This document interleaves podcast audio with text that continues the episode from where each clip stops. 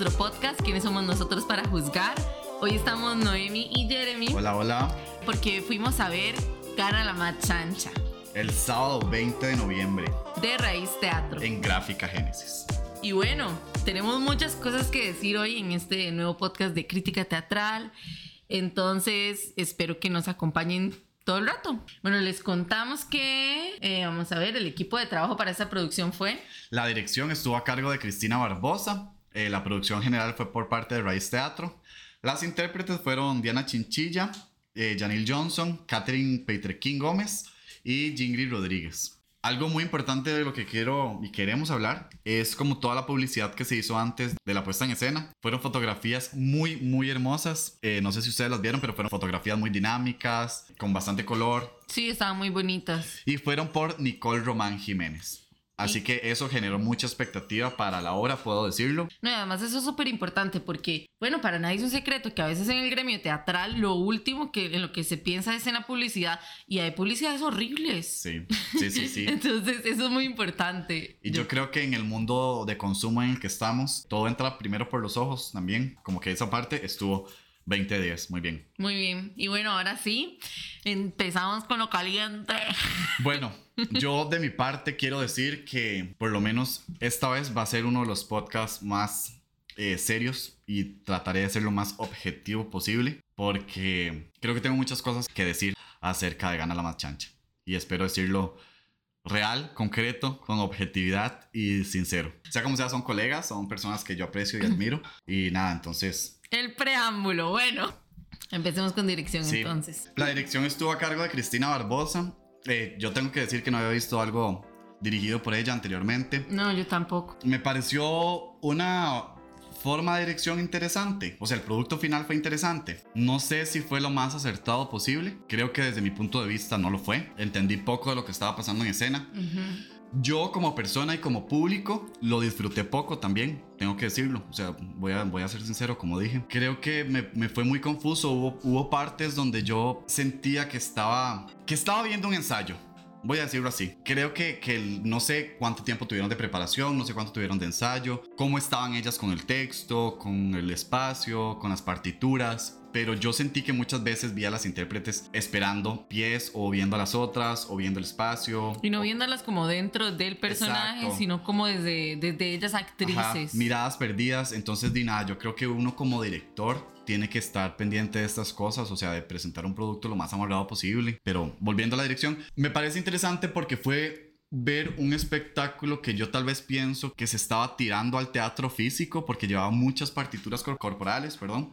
Había mucho movimiento en escena, había mucho dinamismo en el espacio, había interacciones entre las actrices a distancia con el cuerpo, que eso es algo que hemos estado viendo que ha, que ha venido generando mucho el teatro costarricense eh, últimamente, como que se está jugando mucho con la distancia, interacciones que pasan entre dos actrices o dos intérpretes, mejor dicho, dos intérpretes en escena, pero a distancia y que uno sabe que están pasando entre ellas, como que hay, hay cosas que estaban pasando a, distancia y que uno entendía que la convención era que estaban pasando cerca, pero se estaba manejando con distancia. Creo que esos movimientos estaban sucios, estaban poco cuidados y no muy bien resueltos. Yo pienso que eh, no solamente daba como un poco de teatro físico, sino también tenía muchos elementos del teatro contemporáneo. Sin embargo, yo siento que fue muy tímido. O sea, como que no llevaban ninguna de las acciones ni ninguno de los momentos al límite.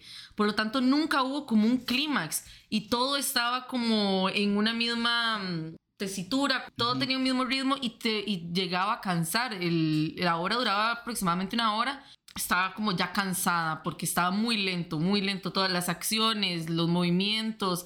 Algunas cosas estaban un poco superficiales y había algunos movimientos de dirección que yo no entendía. No entendí muchas veces por qué no sacaban a las actrices y solamente estaban viendo la pared. Era como si no estuvieran ahí, pero estaban ahí. Entonces yo no entendía para qué. O muchas acciones nada más daba una espalda y la espalda no. Las espaldas, yo, yo no satanizo las espaldas para nada. Las espaldas hablan. pero, pero las espaldas no hablaban. Solamente estaban ahí de pie. Entonces yo no entendía cuál era la expresión que querían dar o qué querían dar con, con esa corporalidad, porque básicamente no tenía nada. Entonces me confundía mucho de por qué las actrices, el, acerca no sé, 85, 90% del tiempo estaban dentro de la escena si muchas veces no estaban accionando. Sí, yo creo que algo que dice Noé es fundamental. Hubo momentos donde se dejaron a las actrices dentro y uno no sabe para qué. Y hubo momentos donde salieron dos actrices, como que yo lo pude notar en dos momentos, dónde salieron y tampoco sabía para qué, porque al diálogo siguiente volvían a entrar. Entonces era como salir para entrar. Creo que eso estaba poco resuelto o mal resuelto, mejor dicho. Porque si entra y sale en el diálogo siguiente, ¿para qué salió? O si se va a quedar viendo a la pared, ¿para qué se queda? A menos de que su espalda, sus tobillos, sus hombros, su cabeza atrás me hablen y me digan algo de por qué usted está ahí, que es totalmente válido y a mí me encanta cuando esas cosas pasan porque nada, yo me fijo mucho en, el cuerpo cuando estoy viendo algo. Creo que es muy importante, yo creo que nosotros como actores hablamos hasta con los cabellos. Siento que uno no entendía muy bien bueno, esto yo lo voy a decir desde mi perspectiva y desde la perspectiva de una persona que fue conmigo y que no es de teatro. Yo soy de teatro, entonces hay un montón de cosas que yo entiendo, porque entiendo las construcciones y entiendo las convenciones y he visto un, montón de teatro. Yo estudié esta carajada. entonces son cosas que yo entiendo, pero eh, la persona que iba conmigo me decía como, ¿qué está pasando? No entiendo, ¿en dónde están? Y luego que hablamos me decía como, yo no entendí en dónde estaban. Yo tengo entendido de que, bueno, también fue porque yo escuché esta obra el año pasado, como en medio de la pandemia, que se empezaron a hacer lecturas teatrales. Entonces ahí se hizo una lectura teatral en Agitep, en la página del Facebook de Agitep. Entonces yo había escuchado la obra y también escuché las acotaciones y toda la cosa. Entonces yo ya sabía que estaban como en una sala de espera, como que se iban a operar todas. Entonces como que yo lo entendía, pero la persona que iba conmigo no lo entendió. Digamos, como que no, muchas partes no la entendía eh, y porque estaban diciendo cosas. Es como que cada una estaba contando su historia, pero estaba tan enredado porque unas respondían y otras no. Y yo creo que eso lo, lo, hicieron para darle dinamismo, pero al mismo tiempo no dejaron el código claro. El código de, ok, estamos aquí. Y tal vez un sonido me lo da, porque otro, otro punto es que no había, no había utilería, no había bueno, algunas cositas de utilería tal vez. Que, no ya, que ya vamos a eso. Ajá, no había escenografía, solo había una silla. Entonces, el espacio, el espacio no me lo daba y yo creo que eso también parte pues de la dirección, cómo, cómo crear un código para que las personas puedan entender en dónde están las actrices y cuál es la dinámica de la obra y el ritmo, porque yo entiendo que esta dramaturgia no es convencional, ¿cómo se dice?, de una estructura aristotélica, que es como lo que estamos acostumbrados, como un inicio, un desarrollo, eh, puntos de giro, un clímax, y todo está como por un conflicto y un final, un desenlace. Eso es, esto no era así, porque era como la historia de cada una y no tenía como un inicio, un final, intermedio. Por lo tanto, no había, yo no, yo no entendí si había un conflicto y por lo tanto no había un clímax. Entonces, en estos casos, yo creo que el clímax lo tiene que dar las acciones, el ritmo, los momentos construidos. Y en este caso no se dio, no se dio. Yo nunca entendí cuál era el clímax y sí. Di nada, renuncio, no lo dijo todo. Ay.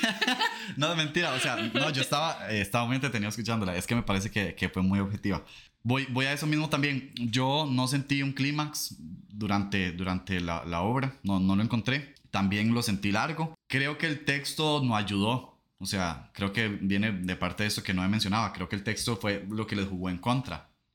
Para no tirar únicamente solo a, a, a ocupar la, a la dirección y las actuaciones de lo que pasó, sino creo que el texto también tiene responsabilidad, obviamente. Entonces, nada, creo que... Creo que, no dijimos, pero el texto es de... Madeleine George. Madeleine es una, George. Ajá, dramaturga estadounidense. Sí.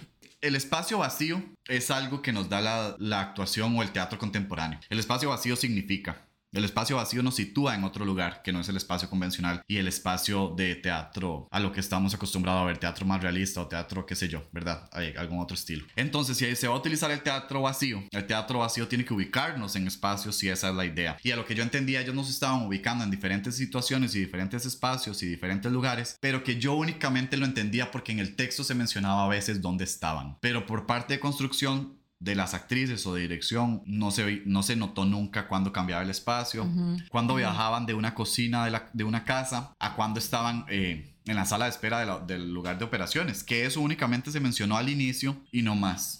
Creo que un poco al final, tal vez cuando se quitan la bata, no como que lo va a entender. Yo, yo ni me es acuerdo. que también está muy Es tímido. que es eso. Yo creo que, que pudo haber ido mucho más allá si se iba a jugar con el espacio vacío y con estas partituras eh, corporales que llevan más al teatro contemporáneo y al teatro físico. Para pasar a otro, a otro punto, creo que la dirección fue tímida y pudo haber dado mucho más si quería mostrar elementos del teatro contemporáneo y el teatro físico. Creo que pudo haberse trabajado mucho más. Y los códigos también, los códigos son muy importantes. Sí, Ahora ok. Ah, bueno, a- ya hablamos un poco sobre el texto, digamos, que sí, fue... eh, que me parece, me parece, no estoy segura, pero me parece como que fue un toque modificado para que los monólogos no solo lo dijera una persona, de lo que recuerdo del año pasado, pero mm, también no estoy segura de si eso fue... No, yo sí creo que fue para bien, creo que le podía dar dinamismo, pero no se trabajó de la mejor manera. Sí, bueno, el texto no fue mi favorito tampoco. Creo que, creo que no, no es un texto que yo volvería a leer. No. O que yo leería, mejor dicho, digamos, lo vi. Yo no es un texto que yo leería. Sí, no tenía ni siquiera como imágenes No. bonitas. Pasó algo interesante que fue que, como dice Noé, esto fue una adaptación que se hizo, digamos, una traducción por parte de una integrante de Raíz también, si no me equivoco. Sí, ya les voy a decir el nombre porque aquí no nos quedamos eh, en la duda. La traducción fue de María Laura Fernández. El texto en inglés se llama The Most Massive Woman Wins. Eso, ajá. Brutal. Entonces, en- algo del tratamiento del texto que se le dio fue que creo también que acá hubo una mezcla de códigos textuales. Yo no soy Ah. filólogo, eso se lo dejo a, a Noé. Ella es la filóloga Hola, soy filóloga. de nuestro, de nuestro colectivo. Pero me atrevo a decir que hubo una mezcla de códigos, no sé si lo podemos llamar así. Formas de tratamiento. Ok, formas de tratamiento. Formas Bueno, de tratamiento ajá, es cuando, cuando usted habla en usted, en vos, en tú. Y relacionado con eso también con costarriqueñismos, creo que se jugaba mucho Ahí con va. lenguaje eh, neutro. Y con neutro me refiero no a, a un acento, sino como palabras que todo el mundo pueda entender sin importar el país, la región, eh, al menos en Latinoamérica, hispanohablantes, por decirlo así. Estas cosas todas se combinaban. Ok, bueno, ya no, eh, gracias, lo ahí lo explica. Y entonces sí, me parece que hubo, mucho, hubo, hubo muchos momentos donde se estaba tratando, eh, esta forma de tratamiento era neutra. Y entonces todo el mundo podía entenderlo. Pero hubo momentos donde de la nada, y había, y habían como, habían como una, dos, tres palabras súper costarricenses, súper ticas. Mae, al chile, la vara es que Ajá, sí. y estas cosas y yo decía, uy, suave, desbarájemelo más despacio porque acabamos de pasar de una vara muy neutra y muy plana, lo digo yo, todo el mundo lo puede entender, a meter así una vara muy costarricense Ujú. y muy del hablado de nosotros del día a día de, ma, es que al chile no sé qué, no sé cuánto, Claro. o la vara es que me pasó esto, o dígame qué es la vara, o sea, y entonces yo dije, uy, ¿qué está pasando? Porque no se introducía, no estaba justificado por una acción, por un momento, por un tipo de construcción de personaje, era simplemente porque lo metieron en el texto. Es que cuando, cuando una quiere regionalizar algún texto o algún material, tiene que hacerlo por completo. Y tal vez no todos los personajes tienen que hablar así, pero si uno de ellos habla así, entonces que hable siempre así, porque si no, no tiene sentido. Es como que no se conecta, no está bien amalgamado, amalgado, amalgado. Amalgamado. Ah, yo soy la filóloga. Bueno, no está así, ¿verdad? Entonces, como que es raro, es raro. Pero bueno, como dice Noé, si se iba a regionalizar, fue como dijo. Sí, regionalizar. Ok, si se iba a regionalizar el texto, que se regionalice completo o que se regionalice en un personaje o en, un, en una escena o qué sé yo. Pero me faltó eso, me faltó justificación. Eh, pasemos a la actuación. que Ok, yo creo que es interesante. Cuatro actrices. Cuatro actrices, volvemos nuevamente a ver un elenco de Ay, es mujeres. cierto, todo mujeres, muy lindo. de muy mujeres, lindo. dirigido por una mujer, eh, texto, por, texto original de una mujer y traducido por una mujer, Ay, me fotografía encanta de mujer. por una mujer. Todo está de mujeres. Todo. Yo no lo había notado. Qué Sí. precioso. Exacto, entonces, bueno, nada, eso, eso es un paréntesis aquí que yo aplaudo mucho. Entonces, nada, elenco, repito, Diana Álvarez, digo, Diana Ya, Chinchilla, Chinchilla. Chinchilla Álvarez, Janil Johnson, Johnson. Vargas, Catherine Peitrequín Gómez y Jingri Rodríguez. Fueron las cuatro mujeres actrices que dieron vida a estos personajes. Muchas cosas yo no estoy segura de si estaban así por parte de la actuación o estaban así por parte de la dirección. Tal vez es en conjunto eh, esas cosas que yo vi, digamos, como que tal vez la responsabilidad de lo que vi es la combinación de ambas partes. Como dije, como la dirección tal vez estaba tímida, por lo tanto la, actuación también estaba muy tímida. Sentía que muchas de, sino que todas, estaban casi que en un mismo lugar siempre, eh, a nivel de intención y de acción como, Como que fue plano. como que fue plano eh, y eso hacía que todo fuera muy lento. Se refiere como a la construcción del personaje. La construcción del personaje estaba muy plana. Sí. Yo Bueno, yo para, para meterme ahí, para meter el caballo, como Ah. dicen, yo creo también que no hubo una construcción de personajes clara. Podría decir que vi una caracterización más fuerte en Mm, ni- Catherine. A partir, estoy, de la estoy cara- en desacuerdo. a partir de la caracterización, eso me, me da la impresión a mí. No, a mí me parece que simplemente tenía una acción diferente el mismo personaje, pero el personaje tampoco estaba demasiado claro. Por ejemplo, en- se notaba mucho en Daniel cuando pasaba de ser Jimena a cuando pasaba de ser la mamá, porque todas hacían muchos personajes y ahí sí se hacía un código de que cambiaba de personaje porque cambiaba la voz y cambiaba la corporalidad. Pero cuando, por ejemplo, Jingri, que es la actriz que hacía de Silvia, hacía de esposo, no cambiaba nada. Era Silvia hablando.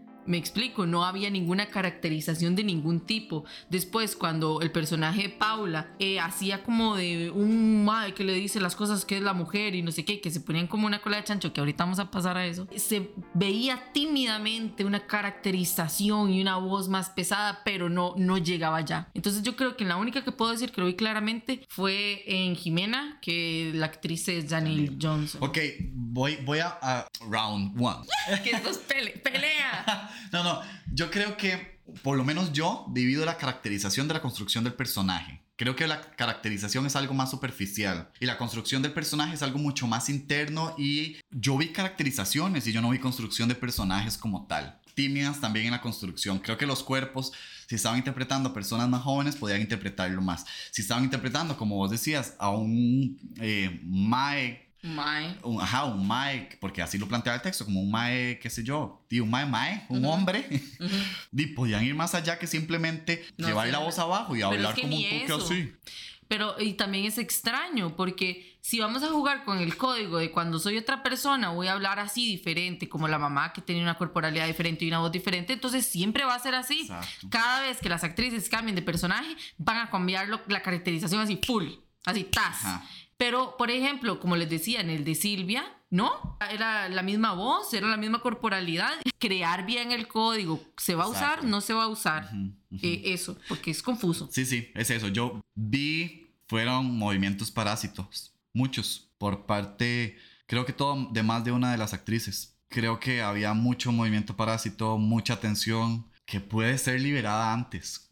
Sí, los movimientos parásitos son como Sí. tensiones que uno tiene. Por ejemplo, yo tengo una gran tensión en la mandíbula y no se me va a quitar nunca, pero entonces yo tengo que ser consciente de eso. Entonces, trabajarlo. Exacto, sí, son como pequeños movimientos o, o- o cosas en el cuerpo que uno ve que son de la actriz o del intérprete y no del personaje. Eh, creo que eso pasaba mucho, como con las manos, con movimientos en la cabeza, en el cuello, muecas en la cara y lo que mencionaba anteriormente, como de miradas perdidas de quién va o así. Entonces creo que hubo mucho de eso y que podía haber sido visto y trabajado y limpiado a partir de la dirección también. Sí, quiero hablar de un momento que me pareció muy confuso. No solo a mí, sino como, bueno, como también la otra persona. Yo echándole a la persona con la que lo fui a ver.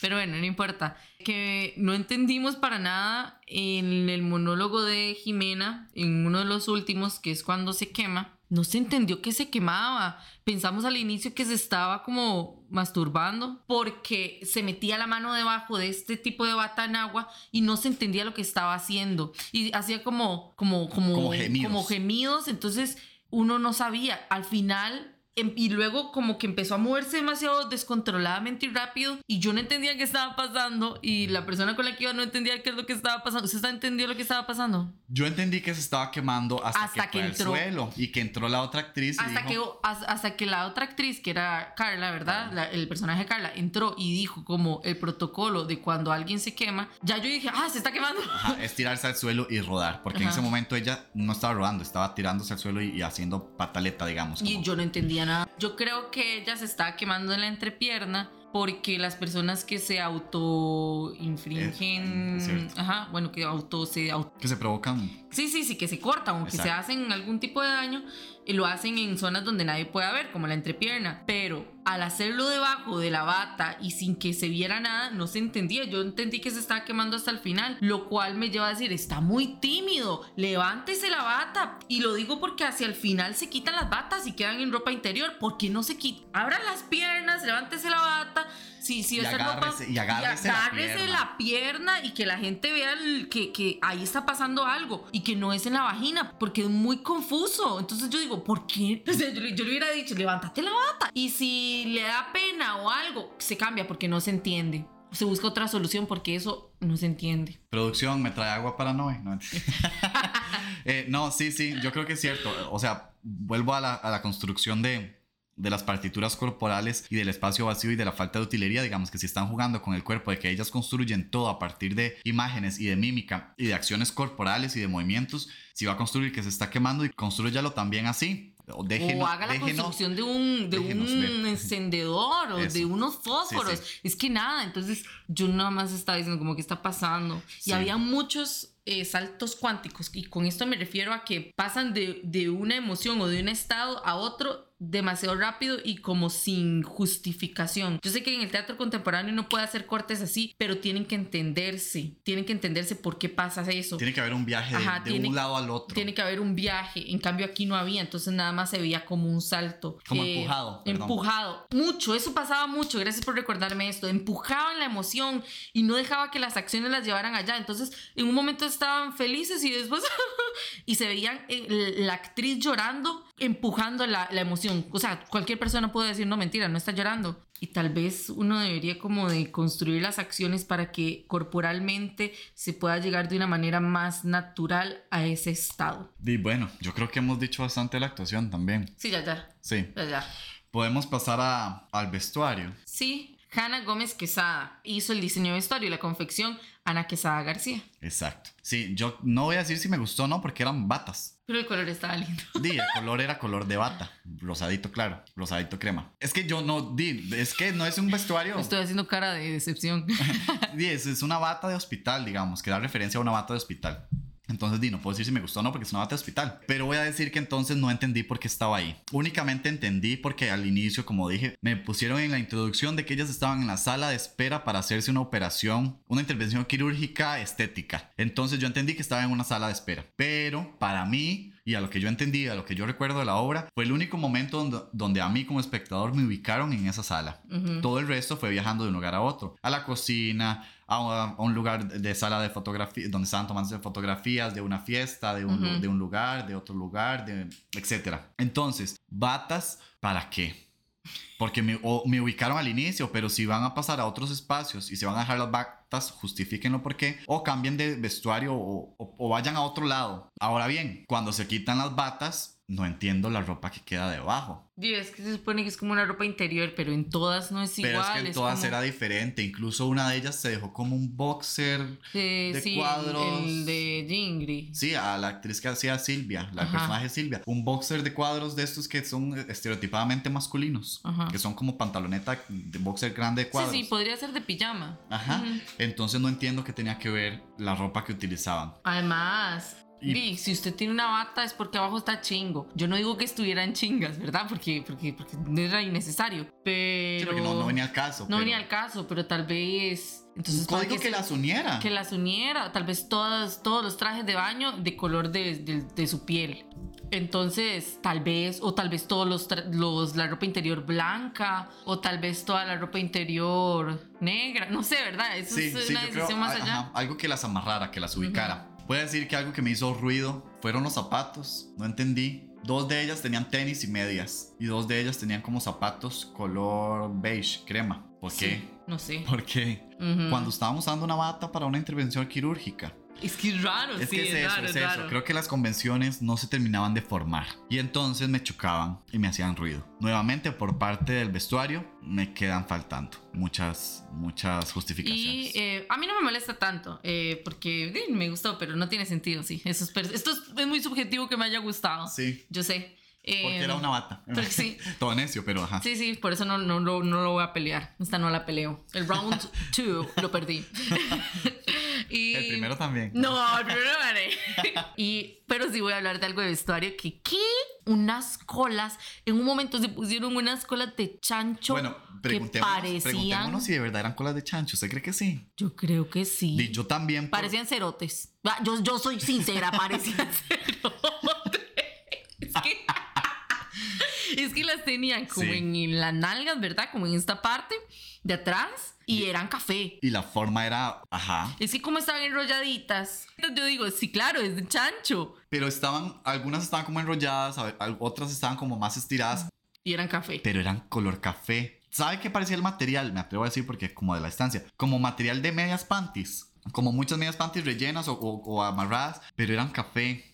Y no entiendo yo. Y se lo pegaron en el trasero. Y se lo pegaron solo un momentico. O sea, fue, no cinco fue. segundos. se- o sea, eso no duró más de cinco minutos, esa acción. O sea, ahí guindando. Era, Sí. era, era, fue extraño. Y me confunde porque, ¿por qué? Uno que era, y si eran chanchos, ¿por qué las chanchas no son ¿Y por qué café? ellas? Gana la más chancha, Sí, pero ¿por qué café? ¿verdad? Porque café. Y ya, eso sí no me gusta a mí. Yo no le veo el por qué. Como no tenían nada de elementos nunca, ¿verdad? Nunca tuvieron algo de comer, nunca tuvieron un cuchillo, nunca tuvieron, no sé, un vaso si es que se usara, nunca tuvieron nada. Todo era creado por las manos, como por mímica, por mima. ¿Por qué las colas sí? Y, y no, y, no, y no venían a hacer algo relevante. Un recurso que me gustó, que tal vez esto no deba ir aquí, fue como lo de mm, y la prueba de embarazo. Estuvo interesante, como que fuera una persona. ¿No le parece? Sí. interesante. Interesante, pero desaprovechado. Porque fue igual un, uno o dos minutos. No, un, do- un minuto. Sí. Se puso como un, como un, ¿cómo se llama esto? ¿Un collar? Como un babero. Un babero, sí. con, y que se quitaba como unas cintas y entonces dejaba mostrar las dos líneas que muestran en la prueba de embarazo que es positivo. Y era como la prueba de embarazo. La y actriz. después se lo quitó. Sí, sí, eso fue interesante, pero hasta ahí. Sí, bueno, Bueno, y ya, ahora, pasamos a las luces.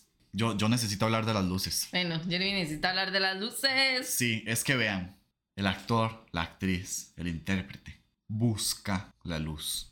Yo no sé quién hizo el diseño de iluminación porque el diseño de iluminación no viene en el programa de mano. Pero para mí fue un diseño de iluminación total y completamente desacertado.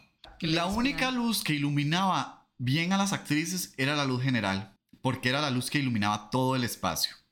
Hubo luces verdes, hubo luces rojas, hubo una luz azul que estaba tratando de iluminar un momento que tenía un personaje, un pequeño monólogo, que la luz pegó en la pared como a una, una mano, cinco dedos de la cabeza de, la, de donde estaba la actriz. O sea, nunca le pegó a la actriz. El diseño de iluminación para mí fue un desastre. Y, la- y las- y los momentos donde había luz roja, también que hubo luz roja, y que fue una luz roja completa que bañó todo el lugar, y pues ahí se notó porque bañaba todo el lugar y entonces no había más luz.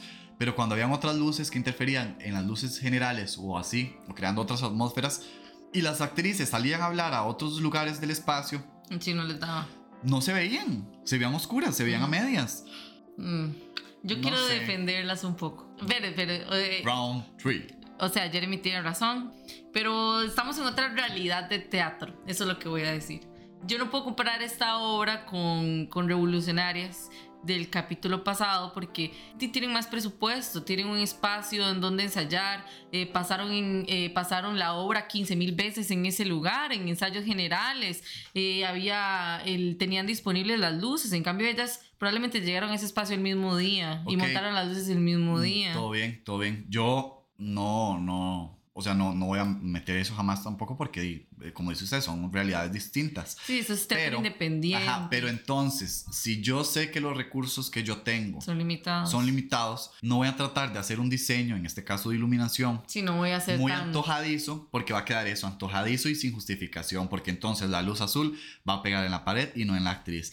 Bueno, amigos míos, me duele mucho decirlo, pero Jeremy ganó este round. Tiene razón. O sea, es- eh, yo creo que es eso, que es algo decisivo, digamos. Si Sí. no tengo los recursos para, busco la solución. Entonces creo que va por ahí lo que yo, lo que yo, lo que yo digo, digamos. Como que fue. Sí, no tiene razón. ¿Quién soy yo? ¿Quién soy yo para juzgar? No mentira. Y di nada, para ir terminando, Ahora sí, se viene. la parte que a Noé le gusta y que ustedes han visto que siempre producción le tiene que traer agua al discurso. Vean, amigos, el discurso de la obra es acerca del cuerpo, en específico de las personas gordas. Eh, tal vez por ahí puede tratar algunos temas acerca de la bulimia y trastornos alimenticios, pero por ahí, pero en sí, el, la obra se llama Gana la más chancha. Hablan acerca de cuerpos gordos, con grasa, grandes, eh, llantas, llantas, eh, piernas, piernas que pegan por lo grandes que son, Son, eh, pechos caídos, nalgas gordas. Hablan de esto. imágenes como esas. Y a mí me, me parece que eso es un tema muy importante porque eh, hegemónicamente los cuerpos hermosos son los cuerpos delgados y, y de cierta manera, tal vez, ¿verdad? En, las personas gordas siempre, siempre, bueno, durante al menos esta contemporaneidad, eh, porque sabemos que los, la hegemonía, o no sé, los discursos hegemónicos siempre cambian de los cuerpos, pero al menos en estos últimos 70 años, por decir algo, las personas gordas se han visto discriminadas, se han visto, no, yo creo que más años, bueno, se han visto echadas a un lado. Es que tal vez nosotros pensamos, ah, no, es que tal vez nada más las critican en redes sociales. No, es que hay personas gordas que no les dan trabajo por ser gordas, o, o que no les dan papeles por ser gordas, o que, o que la gente las ve feo, que la gente no se les quiere acercar, etcétera. O sea, esto es real y esto pasa. Y si ustedes no se han informado al, al- respecto, pueden informarse. De hecho, hay muchas influencers y activistas gordas, mujeres gordas. No he visto hombres, perdón, es que yo soy mujer. Eh, pero mujeres gordas que, que hablan mucho de esto en TikTok, en Instagram, en las redes sociales. Y aparte, perdón, creo que el, el discurso del mismo texto, al ser de una mujer y hablar de mujeres, hace referencia al cuerpo de la mujer. Entonces, Ajá. Entonces, a mí me parece, perdón, pero lo voy a decir, me parece una falta de respeto que solo haya una actriz gorda y que las demás sean sean actrices delgadas. sean actrices delgadas, que no, o que no tengan cuerpo gordo, no tienen cuerpo gordo.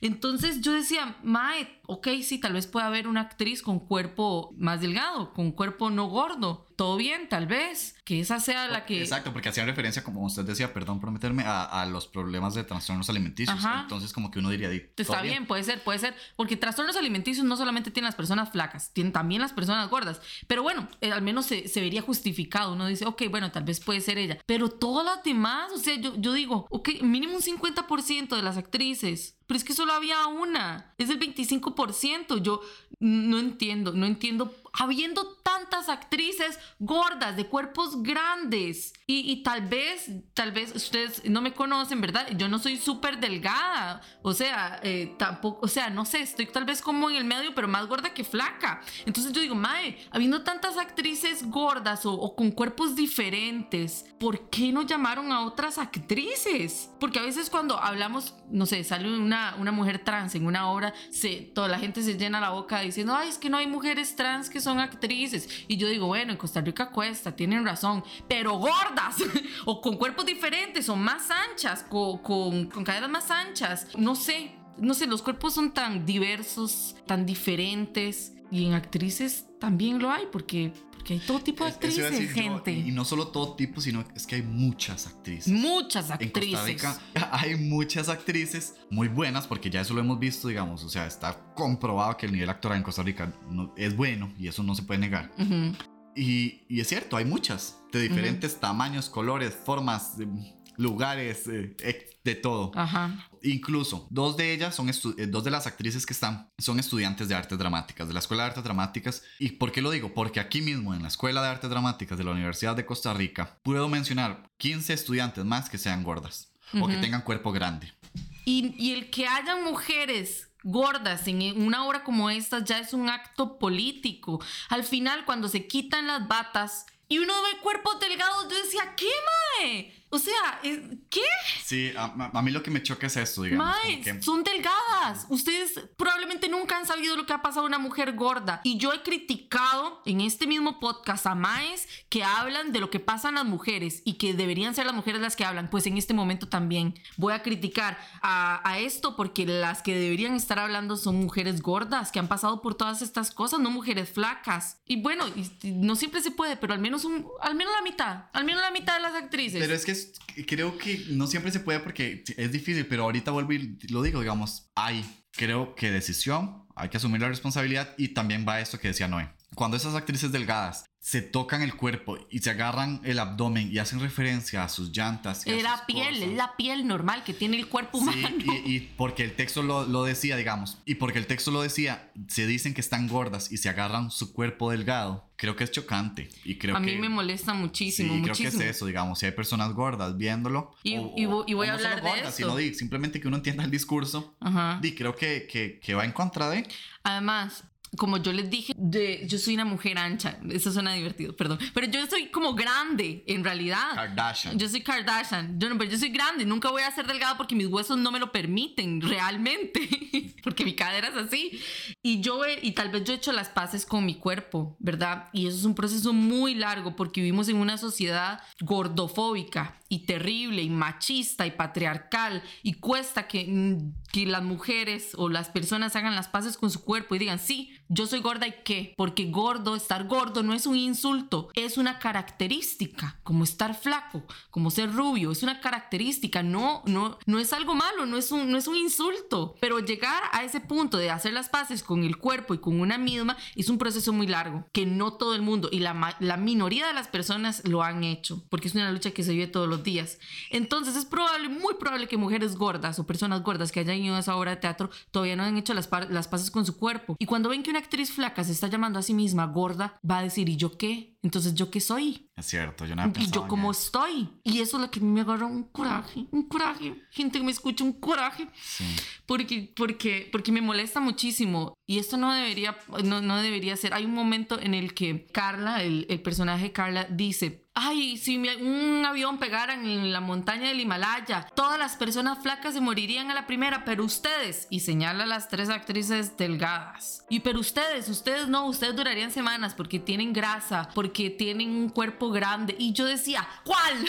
¿Cuál cuerpo grande? ¿Cuál grasa? Ahí no hay nada de grasa. Y todo bien, todo bien. No hay nada malo con ser delgado. Yo no le estoy tirando a la gente eh, delgada para nada. Todo bien con su cuerpo. Pero usted no puede llenarse la boca de un discurso que no le corresponde. Y, en serio, lo digo de todo corazón, nadie debería estar hablando de los cuerpos de las demás personas. Yo estoy hablando del discurso y de lo que se ve y del acto político de ser una mujer delgada diciendo que está gorda. O y del acto político también de ser una mujer gorda que se descubre y que diga, sí, soy gorda. Es eso.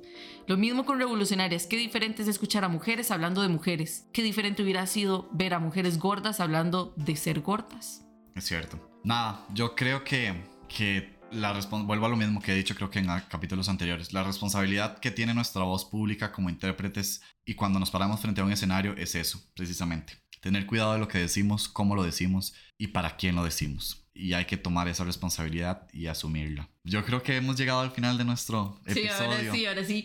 Así, pero con... Sí, hemos Con llegado al final de nuestro episodio. Eh, no sin antes decir que espero que haya sido objetivo y, y- Ujú. y educado. Si no lo fue, podemos conversar, que para eso estamos aquí, nos conocen. Ajá. Eh, estamos abiertos a, nos gustaría escuchar opiniones como en todos los capítulos. Eh, Ujú. Gracias a las personas que se han acercado y nos han hablado de los capítulos que han escuchado. Em, Podemos seguirlo haciendo con todo el gusto del mundo, para eso estamos. También aclarar que esto es nuestra perspectiva. Puede ser que un montón de gente le gustó y le gustó el mensaje y todo bien. Tratamos de hacerlo de una manera objetiva con criterios. Pero bueno, esta es nuestra perspectiva de, de los cangrejos. Y, y así, como, así como decimos que, que hay que tener responsabilidad y nosotros asumimos la nuestra Ajá, ah, sí, eh, también. grabando esto. Entonces, nada, muchas gracias por haber llegado hasta acá si lo hicieron. Eh, Eh, nada más quiero decirles que este año ha estado muy lleno de teatro. Todo noviembre estuvo llenísimo de teatro y sabemos que el otro año también. Así que vayan al teatro, apoyemos a, a actores independientes, a grupos independientes, a también de la compañía. Del, a- vayamos al teatro, vayamos al teatro y disfrutemos de todo eso porque